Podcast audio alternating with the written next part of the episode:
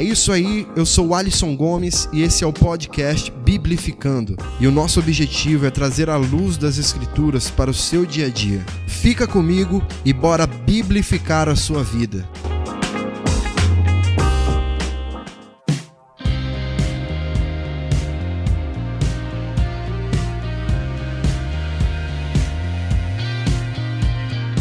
Aí, galera, vocês estão bem? Eu espero que sim. Sejam muito bem-vindos ao episódio de número 16 do podcast Biblificando. No episódio de hoje, nós vamos tratar de um assunto que está ligado diretamente com a vida da igreja, falando da sua estrutura em si. É, são os tais ministérios, né, que podem ser chamados também de departamentos. São grupos é, de pessoas que possuem algum tipo de talento ou de habilidade é, dentro de alguma área específica de atuação dentro da igreja. Por exemplo, aquelas pessoas que possuem um talento musical se reúnem e formam aquilo que nós chamamos, chamamos de ministério de louvor. Existem aquelas pessoas com maior facilidade em lidar é, com as carências é, e necessidades da sociedade em geral. Essas pessoas se reúnem e normalmente formam um ministério chamado de assistência social. E assim por diante. Cada pessoa atua dentro de uma área na qual ela tem mais facilidade e que a igreja sinta a necessidade de atuar. Legal, mas qual é o nível de importância da atuação desses ministérios para a saúde das igrejas? É por isso que hoje nós vamos falar um pouco sobre os ministérios e a igreja.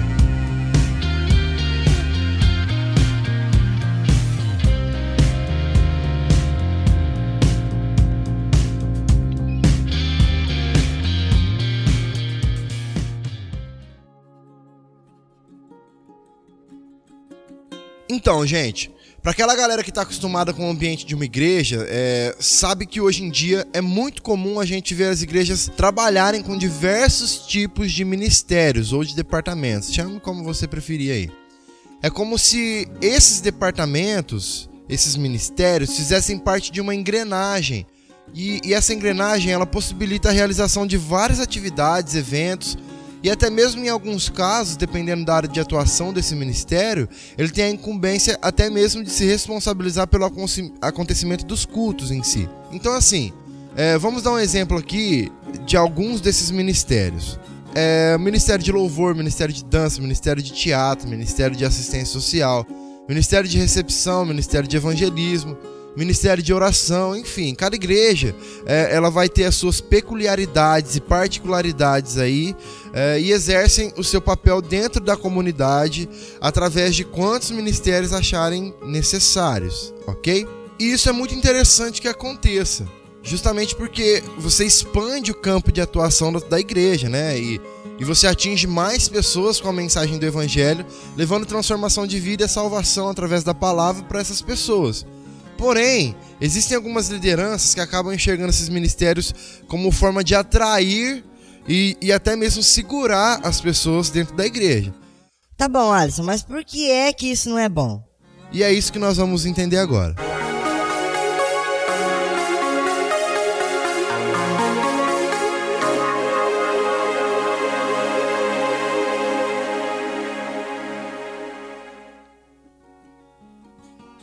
Bom, eu vou usar aqui o exemplo da música, que é algo que é mais visado, né, digamos assim. Hoje em dia existem igrejas, principalmente algumas igrejas de grande porte, no caso, que possuem seus músicos profissionais, possuem as melhores bandas, são os melhores investimentos em áudio. É, existe todo um aparato montado para, de certa forma, dar o melhor, entre aspas. E tipo, isso, isso é algo que, assim, sem dúvidas, para um músico é de se encher os olhos. Todo músico gostaria de fazer parte de uma igreja com uma mega estrutura de áudio disponível para ele tocar, não é? Mas um dos primeiros problemas que esse tipo de situação causa é o fato de que muitos líderes estão sendo motivados por uma certa ambição que os fazem querer ter os melhores ministérios e cheios das melhores habilidades, justamente para atrair esses profissionais para exercerem esses cargos dentro das suas igrejas. O que acaba gerando assim a motivação e a razão errada para que essas pessoas estejam ali. Existe também uma outra situação muito corriqueira que acontece com as pessoas envolvidas nos tais ministérios da igreja. Acaba rolando um certo olhar diferente que é direcionado a todo integrante desses ministérios por parte de alguns membros da igreja como se essas pessoas tivessem que obrigatoriamente ter um, corpo, um comportamento uh, diferenciado dos demais membros, como se o julgamento de Deus para a salvação dessas almas tivesse um nível elevado e diferente dos outros mortais, digamos assim. É claro que nós sabemos que toda pessoa que está, de certa forma, ali uh, em evidência, né, digamos assim, acaba atraindo mais olhares sobre si mesmo. Isso é comum, isso é normal. Porém, isso tem que ir até a página 3. Sabemos que na hora do último julgamento ali, todo mundo vai estar no mesmo barco. Porque assim, tanto os que fazem parte de um ministério, como os que estão sentados participando apenas e assistindo o culto, eles foram comprados pelo mesmo sangue e através do mesmo sacrifício. Fato é que os dois lados dessa moeda são extremamente prejudiciais para a saúde da igreja. Um cargo dentro de um ministério não pode ser o fator determinante para uma pessoa, para que uma pessoa prossiga em uma igreja, não é mesmo? Primeiro, porque não foi por isso que nós somos chamados e salvos por Cristo. E segundo, que isso gera um aumento exagerado na importância que de fato esses ministérios têm. Não que a atuação das pessoas dentro desses ministérios e departamentos não seja importante, porque de fato ela é importante. O próprio apóstolo Paulo, lá em 1 Coríntios 12, ele vai falar sobre a importância de cada membro para a saúde do corpo. Né? Cada membro do corpo tem a sua importância para que o corpo, de modo geral, mantenha a sua saúde estável. E, e assim, nós nós só não podemos esquecer o fato de que esse corpo possui um cabeça e é sobre as ordens desse cabeça que nós agimos e que nós cumprimos com a função no corpo. Não é assim no nosso corpo? Quem manda as informações e as, as ordens para que o nosso corpo haja é o nosso cérebro. E dentro da igreja funciona da mesma forma. Jesus é o cabeça da igreja. E é através das suas orientações que nós devemos viver e agir. Mas aí, é, quando nós não entendemos isso, surge um pequeno porém. Em alguns casos acaba parecendo que o culto é para nós, que as coisas precisam acontecer do jeito que nós gostamos, que nós preferimos, não é? Então, é, se não toca a música que eu gosto, eu não estou feliz com o culto. Se a palavra não for a palavra que eu quero ouvir, não serviu para mim. E por aí vai, não é? Se a pessoa que estava lá não, não me cumprimentou, ah, para mim já não valeu a pena ir no culto porque a pessoa não me cumprimentou e abriu ferida no meu coração. É, é assim. Então, tipo, é, esse aumento demasiado dessa importância e de relevância que é dado para os cargos dentro da igreja acaba em algum momento tirando a importância e o verdadeiro sentido do culto e do papel da igreja dentro do culto. E a partir disso, a gente não tem mais servos dispostos a servir, e sim artistas ou profissionais que sentem estar fazendo favores a um grupo de pessoas, e, em alguns casos sendo até remunerados por isso. E tipo, eu não tô aqui é, dizendo que é errado uma igreja investir e assalariar os seus músicos ou assalariar os profissionais que trabalham para ela. Não é isso que eu tô querendo dizer aqui, tá bom? Se essa igreja ela possui condições financeiras para isso, se ela cumpre com o seu papel já perante a sociedade da mesma forma, eu não vejo dificuldades em remunerar uh, os profissionais que trabalham para que essa igreja permaneça de pé. Só que aí nós não podemos dizer então que estes músicos, no caso aqui falando dos músicos, ou qualquer outro profissional, em qualquer outra função no corpo, estão servindo a igreja. Porque eles estão sendo pagos para isso. Neste caso, eles estão apenas cumprindo com as suas obrigações. É da mesma forma como a gente é, nós temos o nosso trabalho, que nós trabalhamos ali de segunda a sexta, e nós temos as nossas obrigações a serem cumpridas.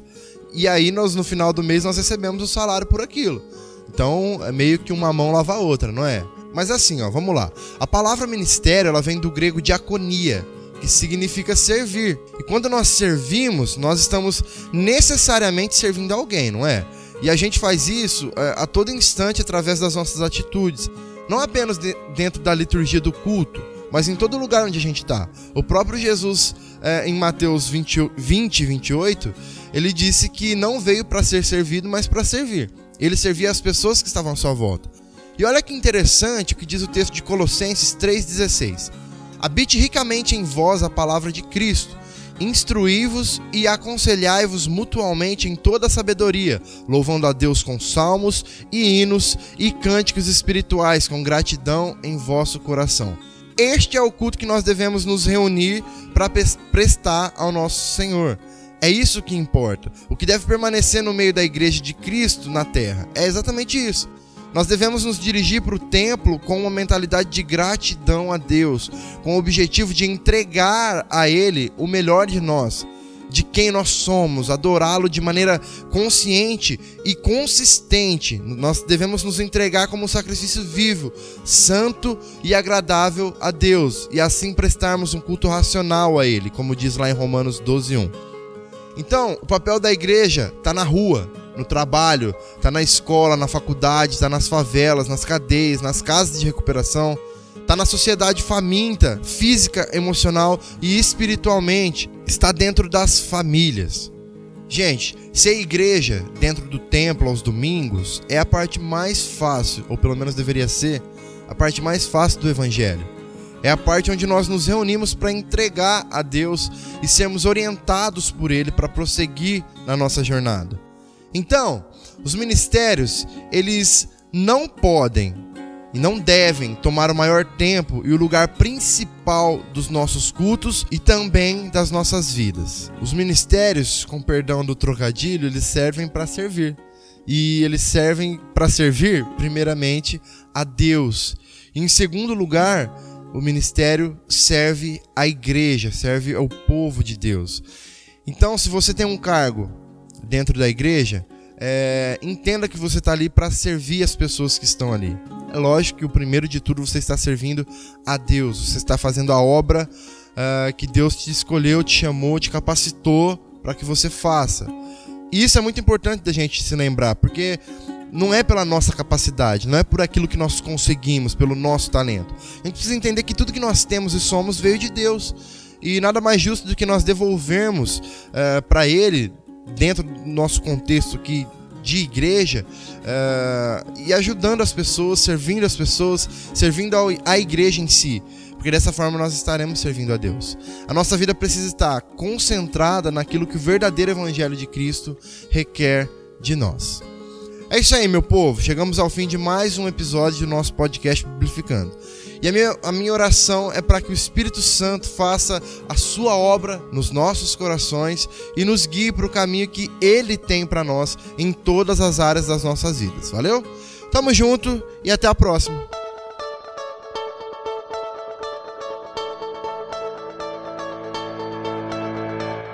É isso aí, nós vamos ficando por aqui, felizes por mais essa experiência que Deus tem nos proporcionado de poder crescermos juntos aí em conhecimento da palavra. Compartilhe esse podcast com o maior número de pessoas que você puder. Envie aí nos seus grupos de amigos, da família, da sua igreja. E use deste artifício para ser um propagador da palavra de Deus, ok? Fique com Deus, um grande abraço e até semana que vem, se o Pai assim nos permitir. Vamos biblificar geral.